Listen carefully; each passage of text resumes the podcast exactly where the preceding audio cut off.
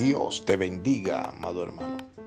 Damos inicio a este tu programa, el devocional, bajo el tema Vigilantes de nuestras familias.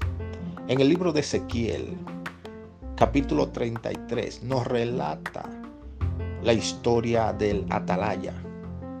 Un atalaya era aquel en el Antiguo Testamento que se subía en una torre alta para desde allá vigilar el territorio por si acaso el enemigo venía a atacar a su pueblo, éste lo miraba de lejos y podía identificar antes que llegara y penetrara el territorio, podía identificar y advertir que el enemigo se acercaba.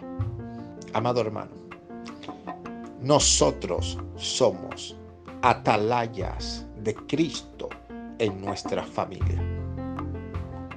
Y en ocasiones debemos subir a esa torre alta por medio de la oración para vigilar desde allá arriba que tenemos una visión más amplia y advertir cuando el enemigo se está acercando para querer penetrar en nuestro territorio.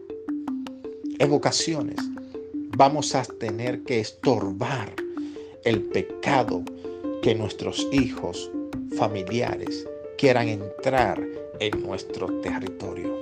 Tú eres un atalaya de Jesucristo y Dios te ha puesto allí en tu hogar para que vigile ese territorio y no permitas que el enemigo penetre en él.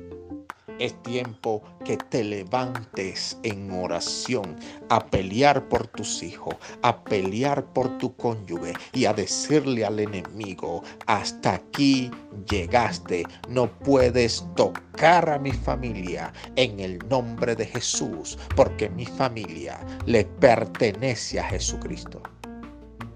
¿Por qué hay tanto conflicto en nuestra familia? Debemos preguntarnos, ¿está dando fruto nuestra familia? ¿Frutos de bendición? Si no es así, hay que revisarnos el por qué no estamos produciendo frutos. Muchas veces el atalaya, en vez de hablar, calla.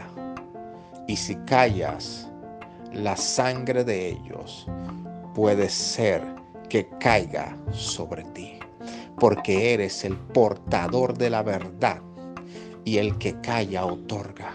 Levántate, predica aún en tu propia casa y obedece al Señor diciendo lo que Él ponga en tus labios.